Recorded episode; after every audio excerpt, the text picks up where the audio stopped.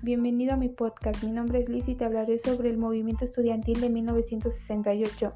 En los años 60 en México existía un régimen duro y autoritario encabezado por el PRI en el que el control del gobierno era casi absoluto y claro, no se permitían las nuevas modas de los jóvenes. Desafortunadamente a los chavos en esa época les tocó lidiar con el presidente menos liberal de la historia de México, su nombre, el abogado Gustavo Díaz Ordaz, quien venía de una familia de burócratas y políticos. Era una persona muy seria, sin embargo tenía el poder del país y facilidad de autoridad y represión, ya que quería que el país se viera como un país ordenado, unido y tranquilo, porque en los años 68 se iban a realizar las primeras Olimpiadas en México. Y bueno, el conflicto comienza aquí cuando el 22 de julio de 1968 estudiantes se enfrentaron a un juego de fútbol americano casual que terminó en un pleito. Horas después llegaron los policías a calmar el pleito, según, entre comillas, porque por órdenes del presidente los policías se metieron a universidades a violentar a estudiantes y maestros, lo que hizo que el 26 de julio estudiantes y maestros salieran a manifestar sobre la violencia que habían pasado y como el gobierno era muy inteligente, decidió responder con más violencia.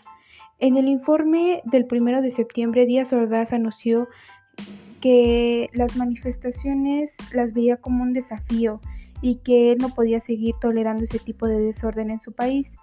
Entonces, el 2 de octubre se convocó a una manifestación masiva en la plaza de tres culturas de Tlatelolco, en la que misteriosamente aparecieron hombres vigilando la manifestación. De pronto el helicóptero sobrevoló la plaza y soltó unas bengalas. En ese momento empezaron a salir disparos de los diferentes edificios que rodeaban la plaza. También en ese momento llegó la policía a detener a líderes del movimiento. Sin embargo, como todos los disparos y demás, se detuvieron a dos mil personas y otras personas no se volvieron a ver. Esta masacre, como tú te imaginas, sería la primera noticia que apareciera. Pues no, en la mañana siguiente las noticias y medios de comunicación callaron todo. Y se dice que durante la madrugada el gobierno se dedicó a limpiar muy bien todo ese espacio y desaparecer a las personas que habían fallecido durante el ataque. Lo único que se habló fue que los terroristas llegaron y los valientes militares lucharon contra ellos.